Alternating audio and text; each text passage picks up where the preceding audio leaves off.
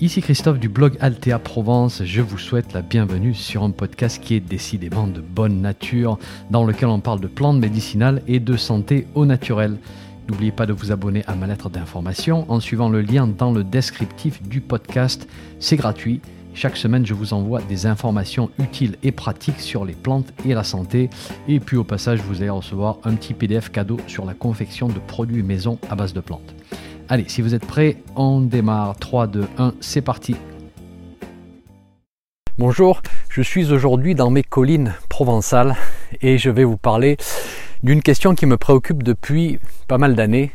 Comment peut-on redécouvrir les propriétés des plantes médicinales qui ont été soit oubliées, soit qui n'ont jamais été trop utilisées par nos ancêtres hein, pour une raison ou une autre?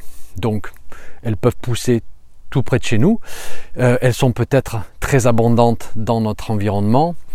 On les a peut-être croisées dans quelques vieux ouvrages, mais du style juste une ligne ou deux. Hein, c'est vraiment très flou, très vague. Personne ne les utilise aujourd'hui et on aimerait bien se construire notre propre opinion sur le sujet. Comment faire Comment procéder? Alors je ne vais pas vous dire que j'ai la méthode infaillible, mais je vais partager avec vous ma méthode de recherche. Alors pour cette discussion, on va utiliser pour étude de cas un arbuste qui pousse dans ma région et qui s'appelle le filaire. Il appartient au genre Filirea et j'ai principalement du filaire à feuilles étroites dans mon coin, Filirea angustifolia. Et il passe complètement inaperçu dans la verdure, parmi les chênes verts, dans, ma garrigue, mais il est très abondant dans les collines provençales et il est très présent dans toute la région sud-est et la Corse. Et ça fait des années que je le croise et je me dis qu'il pourrait bien avoir une utilité un jour dans notre futur, peut-être, qui sait. Et près de chez vous, vous avez peut-être d'autres plantes qui vous intéressent beaucoup. Et donc la méthode que je vais vous présenter, en fait, c'est une méthode générique et elle s'applique à toutes les plantes médicinales. Voilà. Et comme je vous disais, pour illustrer, bon ben moi je vais utiliser le filaire qui se trouve juste à côté de moi. Alors ma méthode est divisée en quatre parties. Première partie, une réflexion botanique. Ensuite, on va faire une plongée dans les vieux ouvrages on va faire une plongée dans les études scientifiques et on va finir par une réflexion organoleptique, un mot qui vous semble peut-être super compliqué, mais vous allez voir, c'est tout simple. Et bien sûr, avant de démarrer, je me dois de vous mettre en garde. Hein, dans la nature, nous avons des plantes très douces, nous avons des plantes remèdes, nous avons des plantes qui ont une certaine toxicité et nous avons aussi des poisons violents. Donc, dans le doute, s'abstenir, ceci ne constitue pas une incitation à faire n'importe quoi et à se préparer une tisane de la première des plantes que vous allez croiser. Enfin, sauf si vous voulez manger les pissenlits par la racine. Et un petit clin d'œil au passage à notre cher pissenlit. Donc, réflexion numéro 1, c'est une réflexion botanique. On va regarder dans quelle famille cette plante appartient. Et si elle appartient à une famille qui contient des plantes qui ont des propriétés intéressantes, eh bien, il est possible que la plante hérite de certaines de ses propriétés. Le filaire, par exemple, appartient à la famille des oléacées. Donc c'est un cousin de l'olivier. Et c'est une donnée intéressante parce que l'olivier, on le connaît, il a des propriétés médicinales. Pour simplifier, simplifier les choses, on va dire que on va plutôt le placer dans la sphère cardiovasculaire. Maintenant, il y a d'autres arbres dans cette famille aussi, comme le kionanthe, une plante médicinale qui est connue du côté américain. Euh, c'est un arbuste qui a plutôt des propriétés dans la sphère hépatique, hépatobiliaire. Nous avons le frêne dans la même famille qui est plutôt diurétique, donc dans la sphère rénale. Et donc à ce stade, on voit que, la famille botanique a des propriétés intéressantes, mais on ne sait pas trop vers quel côté le filaire va pencher d'un point de vue propriété. C'est encore trop tôt pour, pour décider.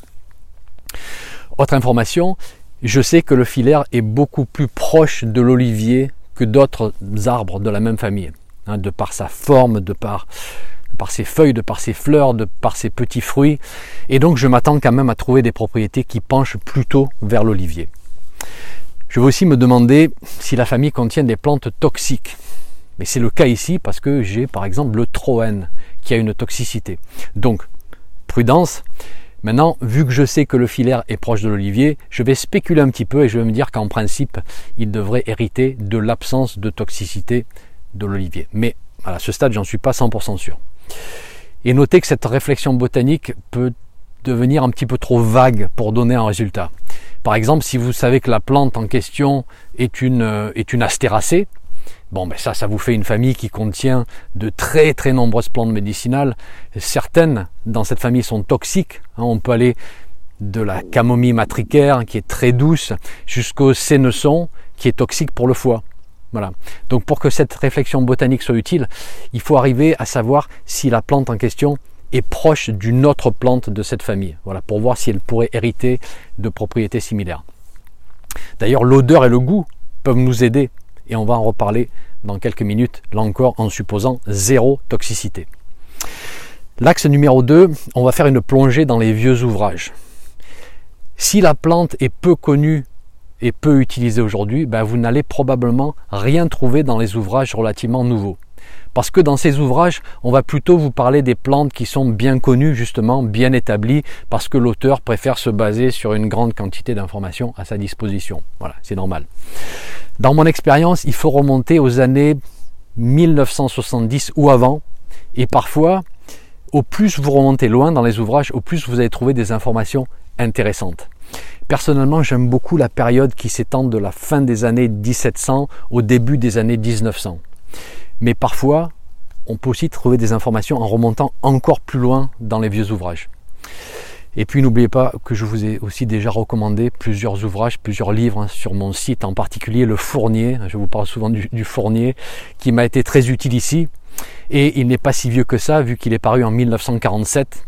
Et puis j'ai aussi utilisé les ouvrages de Pierre Liotagui. Et voici ce que j'ai trouvé. Le filaire était connu des anciens, Dioscoride en parlait pendant l'Antiquité comme astringent, comme diurétique, comme héménagogue, avec des propriétés qui sont proches de l'olivier sauvage. Et il recommande de mâcher les feuilles aussi pour tout ce qui est ulcération de la bouche. Euh, la décoction des feuilles est indiquée pour les maux de gorge, probablement parce qu'elle a une action astringente, elle contient des tanins, elle est antibactérienne et les feuilles ont parfois été utilisées pour falsifier le thé de Chine. Voilà. Donc c'est un petit peu du vrac, mais euh, qu'est-ce qu'on en déduit? Eh bien que d'abord le filaire a disparu de notre tradition, mais il a été utilisé dans le passé. Et basé sur ce que je lis, je vois rien qui me fasse dire qu'il pourrait avoir une toxicité. Voilà, parce que nos ancêtres n'étaient pas stupides. S'il y avait un effet toxique, on l'aurait remarqué assez vite et on aurait écarté la plante. Bon, ensuite, vous allez me dire, oui, mais que penser d'une toxicité qui s'établit d'une manière un petit peu plus insidieuse sur le long terme? Par exemple, la toxicité bien connue des alcaloïdes pyrolysidiniques, charmant petit nom, euh, qu'on trouve dans certaines familles comme les boraginacées, comme les astéracées, et qui au fil du temps, hein, au fil des semaines, au fil des mois, vont peu à peu boucher les petites veines à l'intérieur du foie. Problématique ça. Donc euh, voilà, ok, vous avez raison. C'est une inquiétude. Mais déjà, je fais une première passe et je me dis que pour une utilisation ponctuelle, on est probablement ok. L'étape numéro 3, c'est une plongée dans les études scientifiques. Il faut en profiter de ces études scientifiques. Dans de nombreux pays du monde, on finance la recherche sur les plantes médicinales. Alors oui, parfois la science est manipulée pour des intérêts commerciaux, pour des intérêts privés. Ok, on le sait, d'accord? Mais souvent, on va trouver de vrais trésors d'informations. Donc il ne faut pas négliger cette partie-là parce qu'elle peut vraiment nous aider. Et n'oubliez pas qu'au final, on ne va pas utiliser un seul axe, on va essayer de voir ce qui ressort avec une vue d'ensemble sur les quatre axes combinés. Donc voici ce que j'ai pu trouver euh, dans les études sur le filaire. Une étude qui a été effectuée sur des animaux euh, qui démontre un effet hypoglycémiant des feuilles, avec diminution de la glycémie, du cholestérol total, du cholestérol LDL, une augmentation du cholestérol HDL, une perte de poids. Donc ici, il semble qu'on ait un fort aspect métabolique cardiovasculaire, euh, un petit peu comme la feuille d'olivier. Voilà, ça ne devrait pas nous étonner. Une étude in vitro démontre qu'on a un effet anti-nématode, donc anti-parasites intestinaux. Donc là encore peut-être quelque chose de similaire à la feuille d'olivier qui a des propriétés antibactériennes, antivirales, euh, probablement antiparasitiques aussi. On a une étude qui s'est concentrée euh, sur les constituants des petits fruits et qui démontre un fort potentiel antioxydant et protecteur contre les radicaux libres, un peu comme les polyphénols de l'olive. Voilà. On trouve aussi une forte quantité d'oleuropéoside, un constituant qu'on retrouve dans l'olivier et qui est très anti-inflammatoire, qui est hypotenseur, qui a un effet aussi anti-cancer, etc., etc. Je ne vais pas passer en revue toutes les études que j'ai trouvées parce que c'est pas le but ici. Hein. J'essaie d'illustrer une méthode de travail, mais sachez que pour les plantes oubliées chez nous, j'ai trouvé une sacrée quantité d'informations. Donc c'est pas parce qu'on n'en parle pas qu'elles n'ont pas été étudiées. Et puis pour le filaire, ben, nulle part j'ai trouvé de toxicité potentielle. Notre dernier axe, c'est une réflexion organoleptique. Et là, attention, attention, attention, il faut qu'on soit absolument sûr que la plante ne soit pas toxique. Voilà. C'est pour ça qu'on a fait les autres recherches d'abord. C'est pour ça qu'on a commencé par les trois autres axes. Et organoleptique, ça veut dire quoi? Ça veut dire qu'on va tester le goût, on va tester l'odeur. Et je pense que nos ancêtres ont très souvent utilisé cette méthode pour découvrir de nouvelles plantes. Voilà. Euh, d'abord l'odeur. Hein. Euh, est-ce que l'odeur nous rappelle quelque chose qu'on connaît? Et ensuite, le goût en prenant un tout petit morceau en bouche qui va faire ressortir des caractéristiques qu'on ne peut pas détecter avec le nez, l'amertume par exemple, ou l'astringence, ou une qualité huileuse ou une qualité mucilagineuse. Et là encore d'un point de vue du goût, voilà, est-ce que ça va nous rappeler une autre plante médicinale?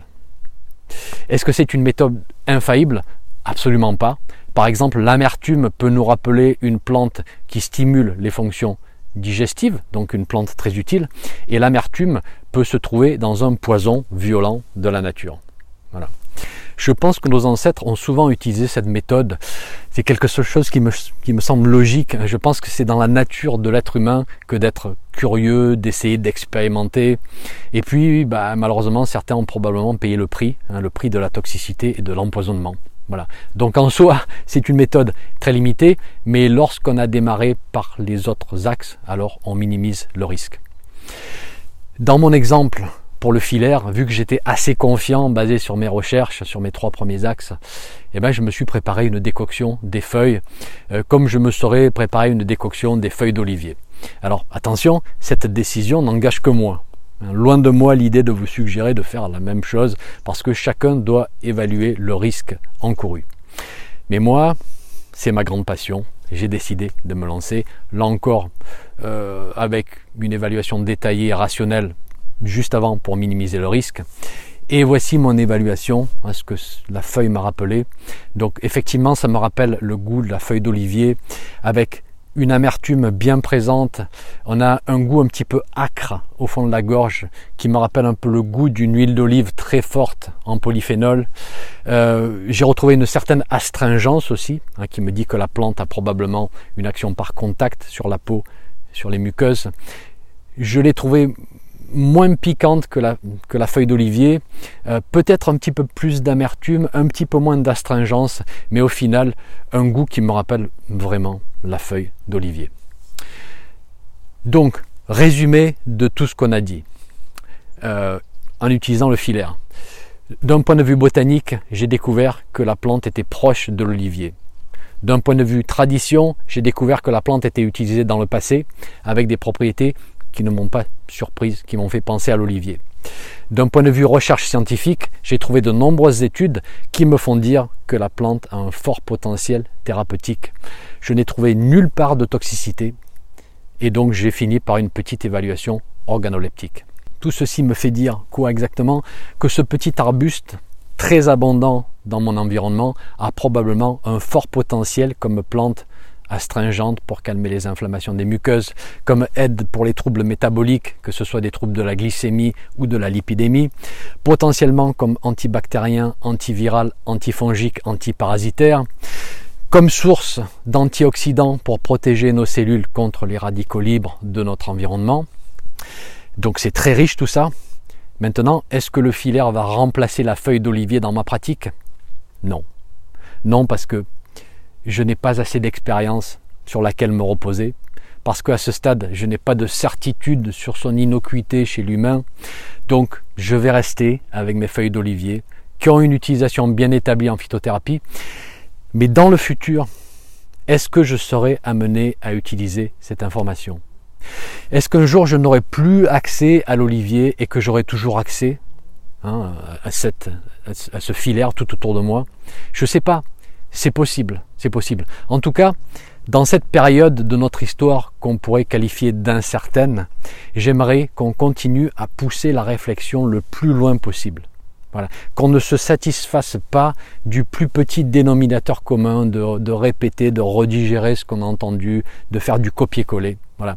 Qu'on se creuse la tête, qu'on apporte quelque chose euh, à toute cette base de savoir que nos ancêtres nous ont légué.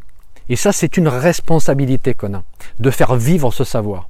Voilà. Qu'est-ce qu'on va passer à la génération suivante? C'est quoi notre valeur ajoutée? C'est quoi notre pierre à l'édifice? C'est tout pour aujourd'hui. Merci d'avoir été avec moi dans mes collines et je vous dis à très vite pour un prochain épisode.